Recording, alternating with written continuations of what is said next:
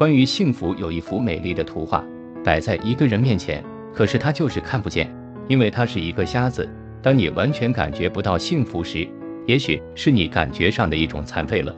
我相信，在我们的人生里，总是会有很多的幸福资源未被感知、未被开发，就像是深埋在地层的黄金没有被勘测、被开采。所以，我们应该学会去开发幸福。原来我们是多么的幸福，因为我有依靠，有一个避风港，避开了我们所有的痛苦、所有的烦恼，使得我们无忧无虑。同时，也不幸的避开了我们对于幸福的感知。常常听到大人们对小孩子说：“你呀，生在福中不知福。”当你必须从一幸福的摇篮里跳出来，自己去建造幸福的温床时，就自然的明白了此番话的道理。有了依靠，有了物质与精神上的支柱，那才是最大的一种幸福。我需要这种幸福，去寻找与建造这样的幸福。然而，我们更需要的是这种幸福的感知。很多时候，我们会听到有人在议论什么是幸福，有的说要有很多很多的钱那就幸福，有的说要有一份轻松的工作。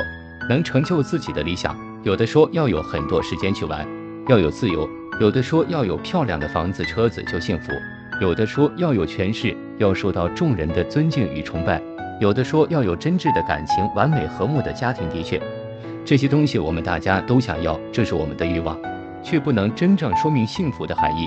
幸福不是物质的，应该说一种感觉，快乐的感觉。具体的说，就是幸福感。当有人问你是否幸福时，他并不是想知道你拥有了什么。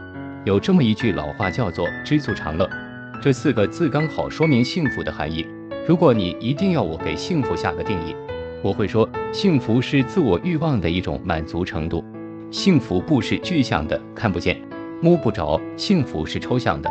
我们应该学会用心去感受幸福，开发与感受幸福，或许需要一个长的过程。一个磨练与成长的过程，一个学习的过程。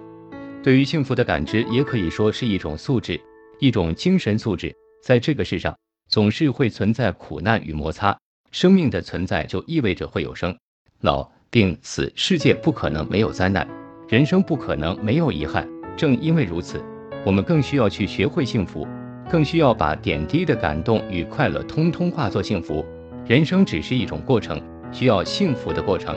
那就从现在开始去学会幸福，学会享受，学会解脱，学会知足，学会感恩。从现在开始，抛开所有痛苦与烦恼，珍惜所有美丽与快乐、成就与感动。从现在开始，好好的打扮一下自己和房子，积极的去工作，还要给自己做一顿美味的菜肴，去读那优美的诗篇，去看那美丽的图画，听那动人的音乐。周末记得去看一场感人的电影，好好的对待你周围的人。